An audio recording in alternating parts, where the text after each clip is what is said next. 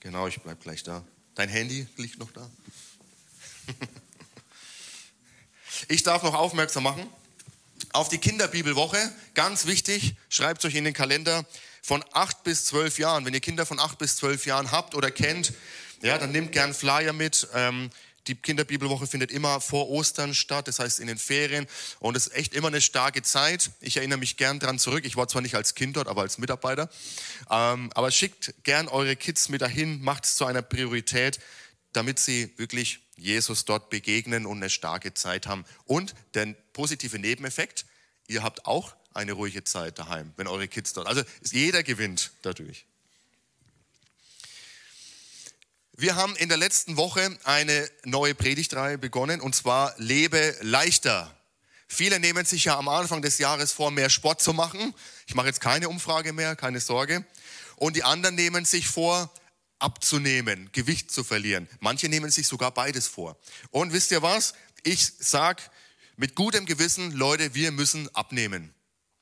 Wir müssen alle abnehmen. Wir tragen viel zu viel mit uns rum. Jetzt nicht nur hier, sondern auch auf unserer Schulter, auf unserer Seele.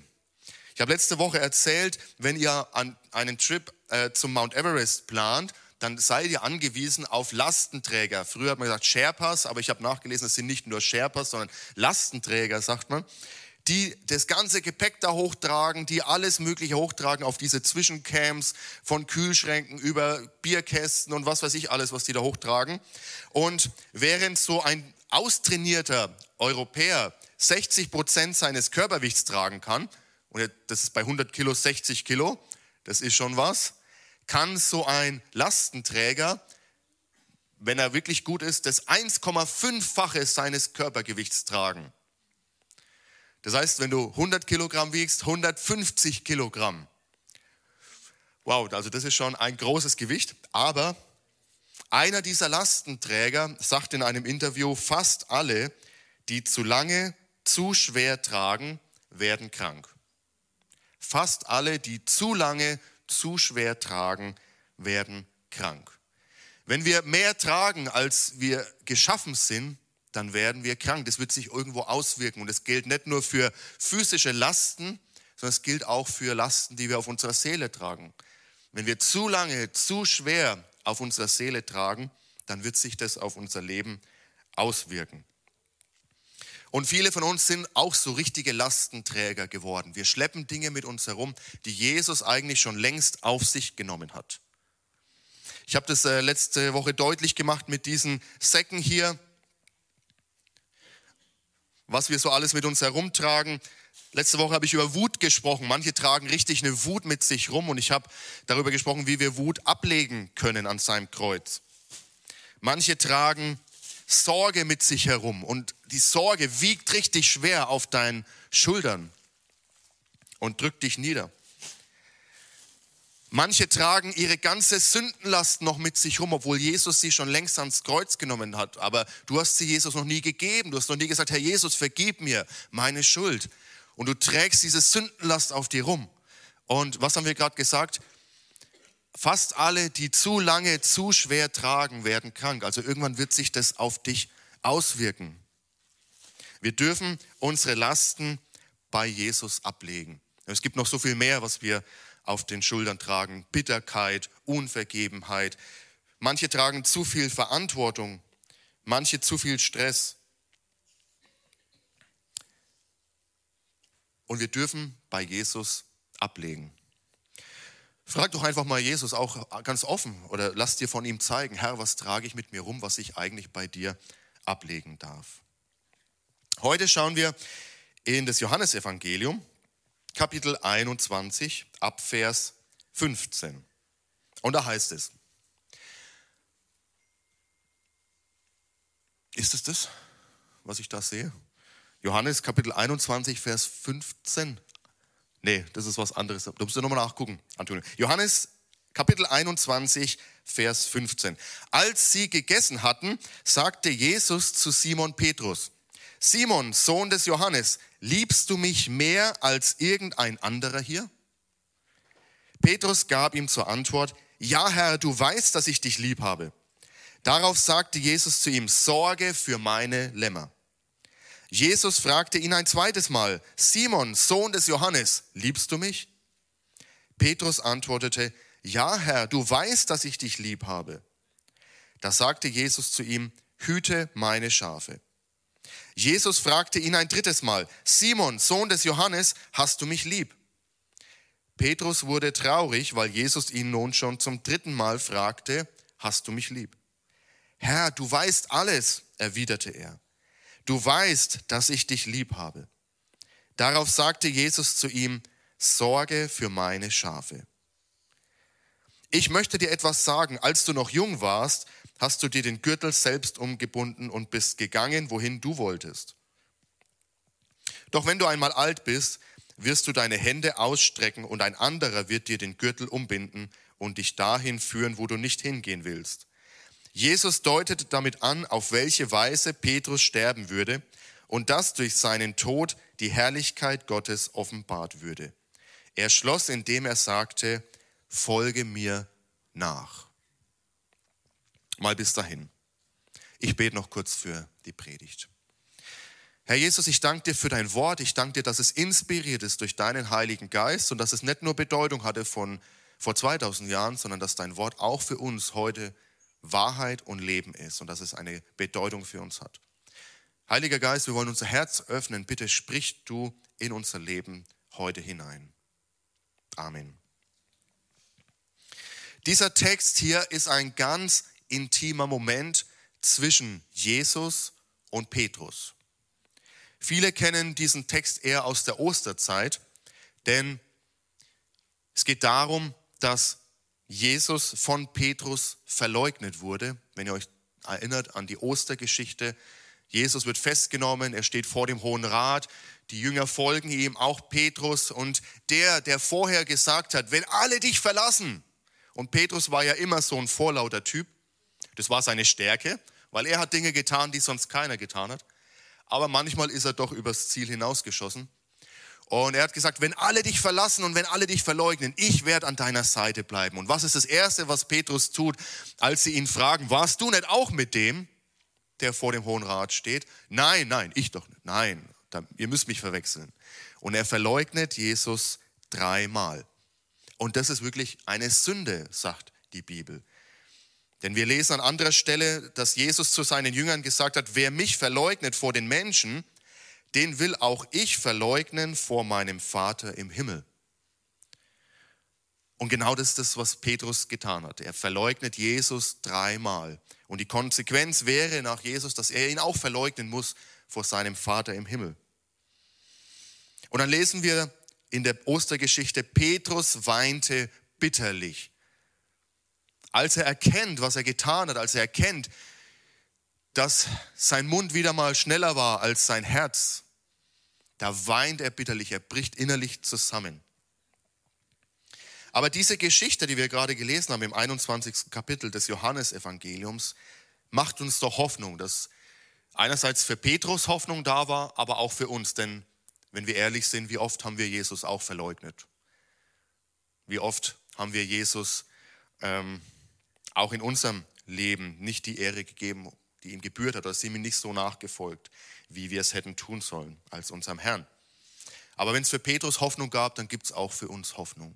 Denn Jesus sucht nach seiner Auferstehung das Gespräch mit Petrus. Er hätte auch sagen können, das war deine Chance und vorbei. Aber nein, Jesus geht auf Petrus zu. Er sucht dieses Vier-Augen-Gespräch, von dem wir gerade gelesen haben.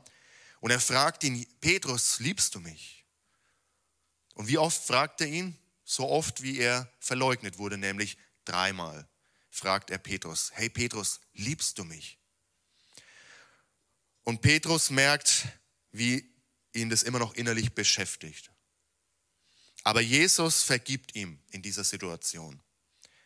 Diese Tränen, die Petrus bitterlich geweint haben, waren sicherlich auch Tränen der Buße und Tränen der Reue. Und deshalb vergibt ihm Jesus und er schenkt ihm einen Neuanfang. Er schenkt ihm sogar einen neuen Auftrag. Er sagt, weide meine Schafe, sorge für meine Herde. Also ein ganz intimer Moment hier zwischen Jesus und Petrus. Und wenn wir jetzt denken, wie geht es diese Geschichte weiter? Also wie würde ich die Geschichte weiterschreiben? Ich würde sagen, und Petrus fällt auf die Knie und er sagt, Jesus, danke, dass du mich wieder eingesetzt hast. Danke, dass du mir vergeben hast. Herr, ich will für immer dir, dir nachfolgen. Ich will für immer dich preisen. Das wäre schön, wenn die Geschichte so weiterginge, oder? Aber wir lesen in Vers 20 im 21. Kapitel des Johannesevangeliums, Petrus wandte sich um und sah, dass der Jünger, den Jesus besonders liebte, ihnen folgte, jener Jünger, der sich damals beim Abendessen zu Jesus hinübergelehnt und ihn gefragt hatte, Herr, wer wird dich verraten? Als Petrus ihn sah, fragte er Jesus, Herr, was wird aus diesem hier? Jesus erwiderte, wenn ich will, dass er am Leben bleibt, bis ich wiederkomme, was geht dich das an? Folge du mir nach. Ist das nicht komisch? Ein intimer Moment zwischen Jesus und Petrus. Jesus vergibt ihm. Jesus schenkt ihm einen Neuanfang. Jesus spricht einen Auftrag, eine Berufung in das Leben von Petrus hinein und sagt dir, hey, du hast zwar das damals verbockt, aber hey, es geht wieder von vorne los. Und das Einzige, was Petrus in diesem Moment irgendwie auf dem Herzen hat, ist, hey, was ist mit dem? Was ist mit Johannes? Zwischen Johannes und Petrus, da hat's immer ein bisschen, die haben sich immer ein bisschen gekibbelt, würde man jetzt sagen, ja. Haben sich immer ein bisschen gekibbelt. Das lesen wir, nimmt man so wahr, auch unterschwellig im Johannesevangelium. Und Petrus sagt, hey, was ist mit dem? Was wird aus dem? Was wirst du mit dem machen? Ist das nicht verrückt? Das Einzige, was er scheinbar in dem Moment auf dem Herzen hat, ist, was ist mit dem? Und er vergleicht sich mit Johannes. In dem Moment, wo ganz ein, etwas ganz Einzigartiges zwischen ihm und Jesus geschieht, fällt ihm nichts Besseres ein, als sich mit Johannes zu vergleichen. Es gibt ein Sprichwort, das heißt, der schnellste Weg, etwas Einzigartiges zu zerstören, ist, es mit etwas anderem zu vergleichen. Der schnellste Weg, etwas Einzigartiges zu zerstören, ist, es mit etwas anderem zu vergleichen. In Gottes Schöpfung ist alles einzigartig. Kein Blatt gleicht genau dem anderen, keine Zelle gleicht genau der anderen. In Gottes Schöpfung gibt es keine Duplikate. Du bist kein Duplikat Gottes, du bist ein Unikat. Gott hat dich einzigartig gemacht. Er hat alles einzigartig gemacht.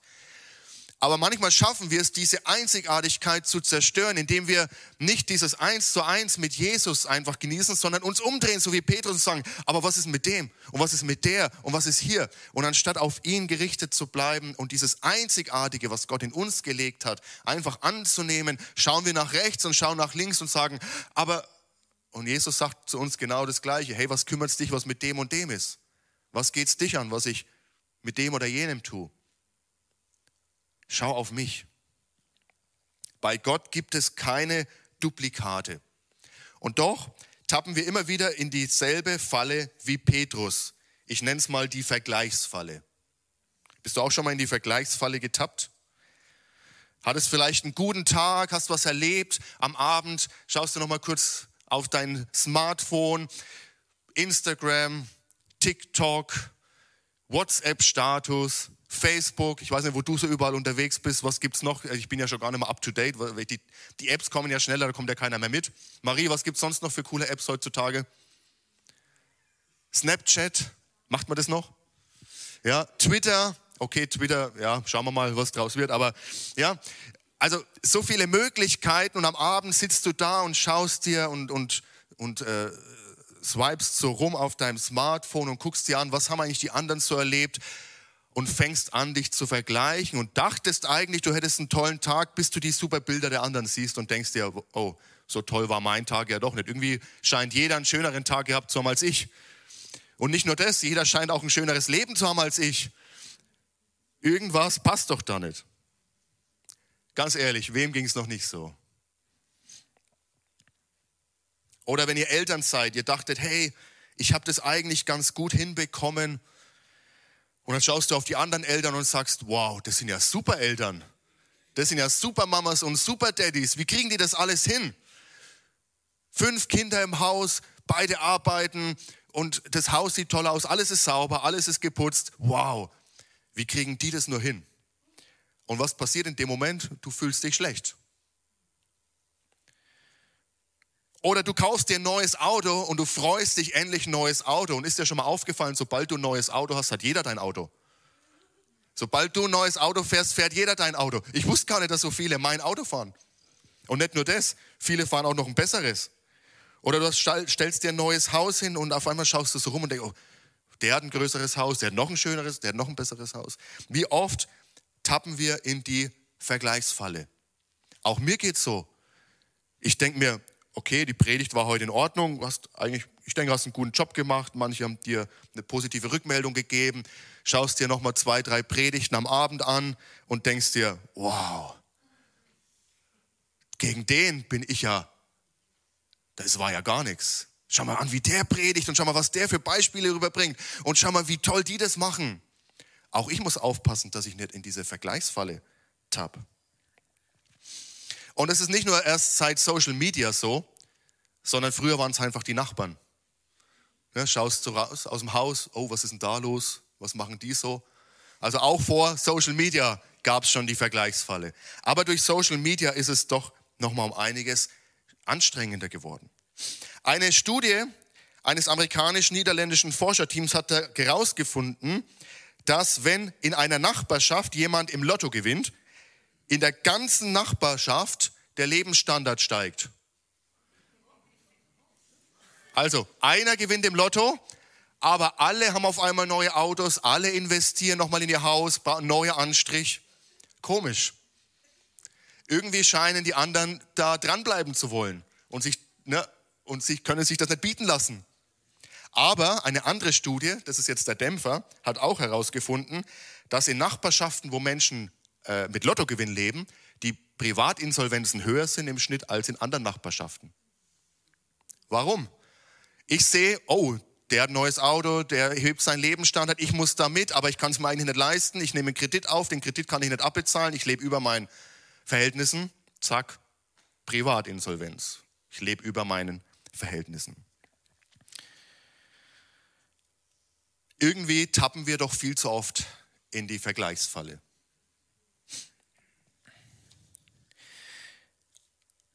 Montesquieu, ein französischer Staatstheoretiker und Philosoph, hat gesagt, man will nicht nur glücklich sein, sondern glücklicher als die anderen. Und das ist deshalb so schwer, weil wir die anderen für glücklicher halten, als sie sind. Also ich würde sagen, das ist ja eigentlich ein Zitat, das muss, also der muss Social Media gekannt haben. Weil das drückt genau das aus, was Social Media mit uns macht. Aber wisst ihr, wann der Typ gelebt hat? Er ist gestorben 1755. Aber er wusste damals schon, dass Vergleichen nur in eine Abwärtsspirale führt. Man will nicht nur glücklich sein, sondern glücklicher als die anderen. Und das ist deshalb so schwer, weil wir die anderen für glücklicher halten, als sie sind. Klar, was postest du bei Social Media? Du postest das wenn du Erfolg hast, irgendwas Erfolgreiches, wenn was ein Highlight ist, wenn was besonders ist, wenn was herausragend ist und dann natürlich mit dem perfekten Filter. Also was man selten postet, ist, dass nachts eine Mutter von drei Kindern gerade das Kind gestillt, das Kind noch auf die Schulter gespuckt und du postest, hey, tolle Nacht gehabt. Ja, also das postest du eher selten. Aber was machst du, wenn du gerade nachts wach bist und das Kind stillst und dir das Kind auf die Schulter gespuckt hast und du schaust noch mal kurz bei Social Media rein wow, also wie die Mutter das hinkriegt, so perfekt auszusehen und ja, hat die nicht auch drei Kinder und irgendwie kriegt, merkt ihr, wie wir vergleichen? Wir vergleichen uns immer mit dem Besseren scheinbar, mit dem Höheren. Aber es ist ja unrealistisch. Es ist ja nur ein Ausschnitt dieses Lebens. Und wir schauen, was wir sehen, ist ja nur ein Ausschnitt und nicht die Realität letztlich oder die Fassade oder hinter die Fassade zu schauen. Und gerade für unsere Jugend ist es wirklich ein Problem. 66 Prozent der Mädels geben an, sich auf Instagram in negativer Weise mit anderen zu vergleichen. Die Hälfte davon berichten, dass vor allem Bilder zum Thema Schönheit der Auslöser sind. Und nochmal 32 Prozent der Mädels stimmen der Aussage zu, dass Instagram Unzufriedenheit mit ihrem eigenen Körper verstärken. Ihr Selbstwert, ihr Selbst, ihre Selbstwahrnehmung wird dadurch angegriffen und letztlich auch zerstört. Man spricht, es gibt sogar ein Wort dafür, das heißt Social Media Stress. Social Media Stress. Leidest du auch unter Social Media Stress? Die Frage, die dahinter steht, ist, wer oder was soll meinen Wert definieren? Wer darf definieren, was ich wert bin? Und immer oft, öfter wird die Frage beantwortet, wer ich bin, ist, wer ich im Vergleich zu anderen bin. Oder was ich wert bin, ist, was ich wert bin im Vergleich zu anderen. Und das führt uns auf eine Spirale abwärts. Ja, die Selbstwahrnehmung wird verzerrt, das Selbstwertgefühl nimmt ab und was zurückbleibt, sind Minderwertigkeitsgefühle. Deswegen sagt Sören Kierkegaard, auch wieder ein Theologe und Philosoph, das Vergleichen ist das Ende des Glücks und der Anfang der Unzufriedenheit. Und nicht selten genug führt Vergleichen zu Neid. Erst vergleiche ich mich und dann sage ich, oh, das, was der hat, will ich auch. Und wenn ich es nicht haben kann, will ich nicht, dass der es auch hat. Das ist Neid. Das heißt, Vergleichen wird sehr schnell zum Sprungbrett früher Neid und Eifersucht. Und wir haben ja das Thema Lebe leichter und wie schwer lebt sich's mit einem neidischen Herzen, wie schwer lebt sich mit Eifersucht, wie schwer lebt sich's, wenn ich immer nur im Vergleich bin, so wie Petrus. Was ist mit dem? Anstatt bei mir zu bleiben, zum anderen zu schauen. Das kostet doch so viel Energie und ist so anstrengend. Paulus im Philipperbrief, da schreibt er in äh, Kapitel 4 ab Vers 11, ich habe gelernt, in jeder Lebenslage zufrieden zu sein. Ich habe gelernt, in jeder Lebenslage zufrieden zu sein. Vers 12. Ich weiß, was es heißt, sich einschränken zu müssen und ich weiß, wie es ist, wenn alles im Überfluss zur Verfügung steht. Mit allem bin ich voll und ganz vertraut, satt zu sein und zu hungern, Überfluss zu haben und Entbehrungen zu ertragen. Nichts ist mir unmöglich, weil der, der bei mir ist, mich stark macht. Wow, Paulus hat was gelernt, sagt er. Ich habe gelernt, in jeder Lage zufrieden zu sein. Und das möchte ich auch lernen. Ich möchte lernen, in jeder Lage zufrieden zu sein. Er sagt, egal ob ich, als ich viel hatte oder als ich wenig hatte, als ich Hunger hatte oder satt war, ich wollte, ich war zufrieden. Denn ich, er war fokussiert auf seinen Auftrag. Jesus ist ihm so stark begegnet. Paulus war ja ein Verfolger der christlichen Gemeinde. Und Jesus begegnet ihm auf dem Weg nach Damaskus. Er hat so eine starke Begegnung mit Jesus, dass er vollkommen verändert wird. Und dass er sagt, ich muss die Menschen mit dem Evangelium ähm, erreichen. Und egal was rechts oder links ist, ich bleibe konzentriert auf meinen Auftrag, auf meine Berufung. Ich bin dankbar für das, was er mir gegeben hat, egal ob es wenig oder ob es viel ist. Und das möchte ich auch lernen. Wie kommen wir also raus aus der Vergleichsfalle? Wie können wir leichter leben, indem wir diese Vergleichsfalle verlassen? Und ich glaube, der erste Punkt ist der, dass wir zurückkommen müssen, wenn wir denn in dieser Vergleichsfalle sitzen oder uns mal wieder darin finden. Der erste Punkt ist zurückzukommen zur Dankbarkeit. Denn Vergleichen killt Dankbarkeit. Auch nochmal einfach ein Beispiel aus meinem, aus meinem Leben. Manchmal ist es so, weil klar, wir wollen ja dankbar sein und ich sage, Herr, Herr, dankbar, äh, Herr Jesus, danke, dass wir versorgt sind. Danke, dass wir keinen Hunger haben, dass unser Kühlschrank voll ist. Danke, dass wir es warm haben, dass wir ein Dach über dem Kopf haben, dass wir in der Doppelhaushälfte leben dürfen, mitten im Garten und so weiter. Wir haben doch alles, was wir brauchen. Ja, manchmal oder oft versuche ich einfach dankbar zu sein. Dann gehe ich aus dem Haus raus, laufe so spazieren, gehe in ein schönes Neubaugebiet und sehe die Häuser und denke mir, oh wow, so ein Haus hätte ich auch gern. Jetzt verurteilt mich nicht, ihr wisst, dass es in eurem Herzen doch genauso ist. Ja, vielleicht im anderen Bereich. Aber auf einmal merke ich, wie die Dankbarkeit verschwindet und sich so ein Vergleichen breit macht. Auch Neid breit macht. Herr, das will ich auch haben. Sowas will ich auch haben. Vergleichen killt Dankbarkeit. Also muss ich wieder umdrehen und sagen, Herr, danke, dass ich alles habe, was ich brauche. In Epheser 5, Vers 20, da heißt es, und dankt Gott, dem Vater, immer und für alles im Namen von Jesus Christus, unserem Herrn. Dankt ihm immer und für alles. wie Paulus es sagt, ob ich viel habe oder wenig habe, ob es mir gut geht oder vielleicht gerade nicht so gut geht. Dank Jesus für alles und in jeder Situation. Das Zweite, wie wir herauskommen können aus dieser Vergleichsfalle, ist, indem wir unsere Einzigartigkeit erkennen und annehmen. Ich habe es vorhin gesagt, Gott schafft nur Unikate. Gott hat noch nie ein Duplikat gemacht. Nichts gleich dem anderen. Du bist einzigartig, so wie du bist. Und das müssen wir erkennen, aber auch annehmen. Die Gemeinde in Korinth, die hatte damit Schwierigkeiten, denn als der Heilige Geist Gaben unter ihnen ausgeteilt hat, haben sie festgestellt, oh, es gibt auf einmal verschiedene Gaben. Der eine kann prophetisch reden, der andere kann ähm, Weisheit hineinsprechen in Situationen, der andere hat Worte der Erkenntnis, der nächste hat irgendwie Heilung. Und sie wurden eifersüchtig aufeinander, denn die einen haben gesagt, ich will auch die Gabe haben. Und die Gabe ist viel besser als meine Gabe. Und Paulus korrigiert die Gemeinde und vergleicht es mit einem Körper. Und er sagt zu ihnen, schaut mal euren Körper an. Jedes Glied an eurem Körper hat seine Berechtigung und ist wichtig. Was wäre das für ein Körper, wenn der Fuß sagt, ich will die Hand sein? Ja, das wäre schwer zu laufen. Oder wenn die Hand sagt, ich will auch der Fuß sein ja, dann könnten wir nicht greifen. Sondern so vielfältig wie euer Körper ist, so ist auch mein Leib, sagt Jesus. Und dann sagt er in 1. Korinther 12 ab Vers 27, das alles gilt nun auch im Hinblick auf euch, denn ihr seid der Leib Christi und jeder einzelne von euch ist ein Teil dieses Leibes. Gott hat der Gemeinde allen eine bestimmte Aufgabe zugewiesen. Er hat allen eine bestimmte Aufgabe zugewiesen. An erster Stelle die Apostel, an zweiter die Propheten, an dritter die Lehrer. Weiter gibt es die, die dazu befähigt sind, Wunder zu tun oder denen die Gabe des Heilens geschenkt ist oder die imstande sind, praktische Hilfe zu leisten oder Leitungsaufgaben zu übernehmen oder die in Sprachen reden können, die von Gott eingegeben sind.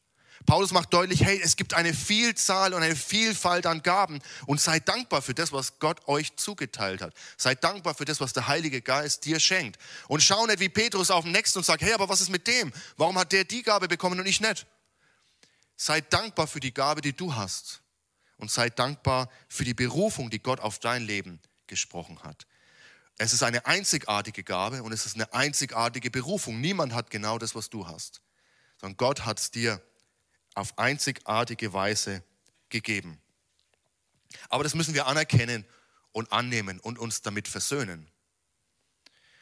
Und dann, nachdem wir dankbar geworden sind oder Dankbarkeit wieder neu ergriffen haben, nachdem wir unsere Einzigartigkeit angenommen haben und wertgeschätzt haben, dann ist es wichtig, dass wir unseren Wert wieder von Gott bestimmen lassen.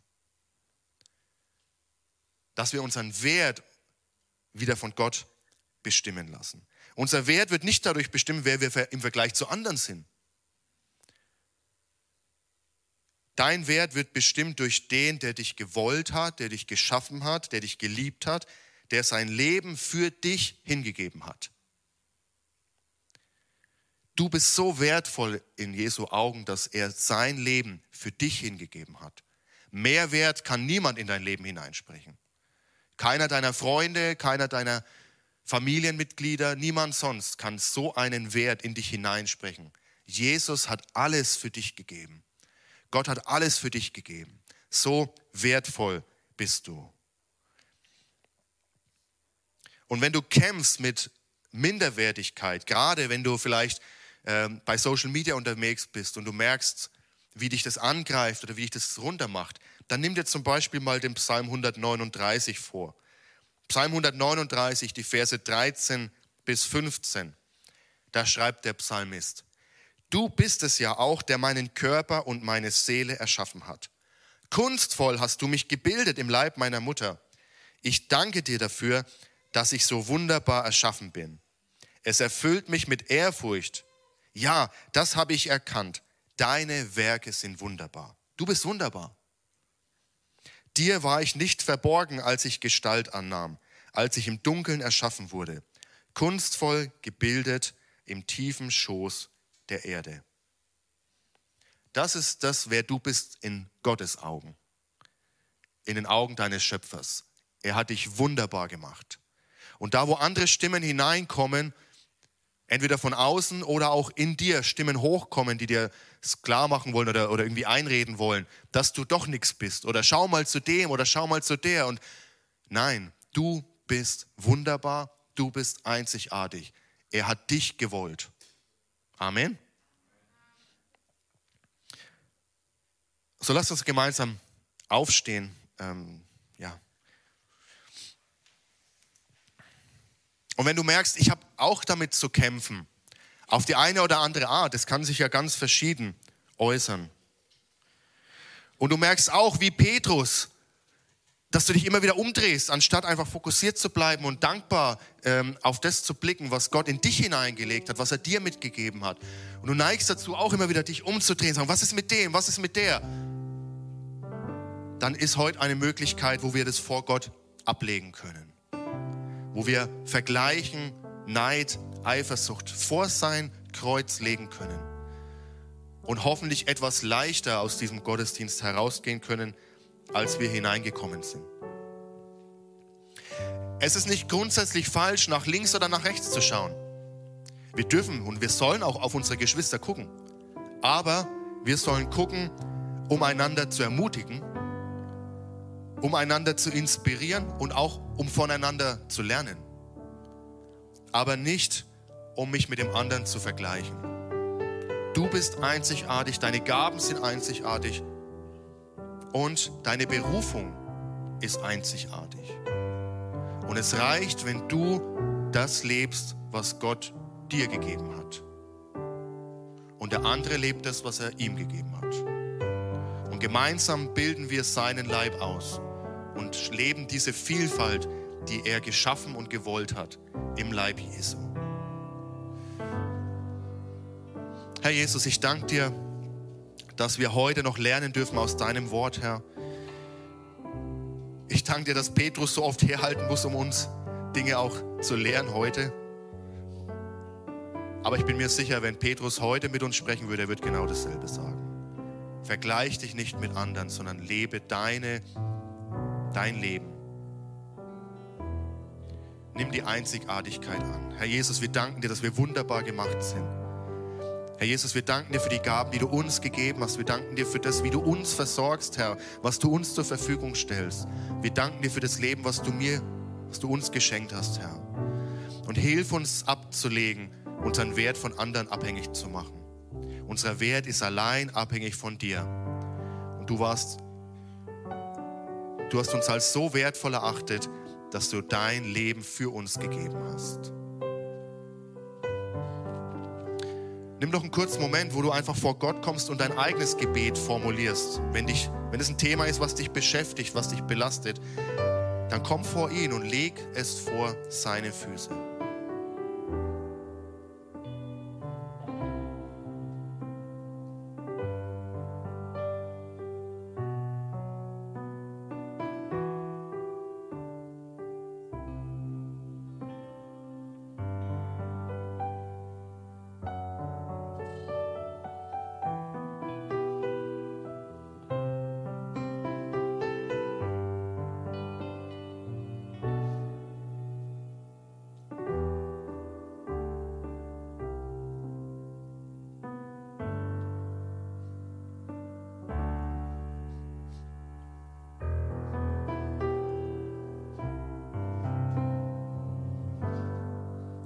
Herr, ich danke dir für die Tonnen an Lasten, die jetzt hier abfallen, Herr Jesus.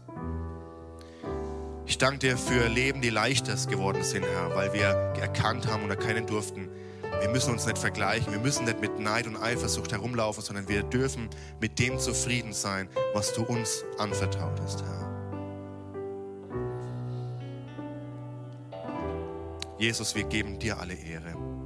Lass dein Wort immer lauter sein in unserem Leben als die Worte anderer Menschen, auch die Worte des Feindes, der uns belügen möchte, der uns immer wieder einreden möchte, du bist nicht genug. Jesus, du sagst, du bist genug. Jesus sagt zu dir, du bist genug. Und so lasst uns nochmal vor diesen Gott kommen, lasst uns ihm die Ehre geben.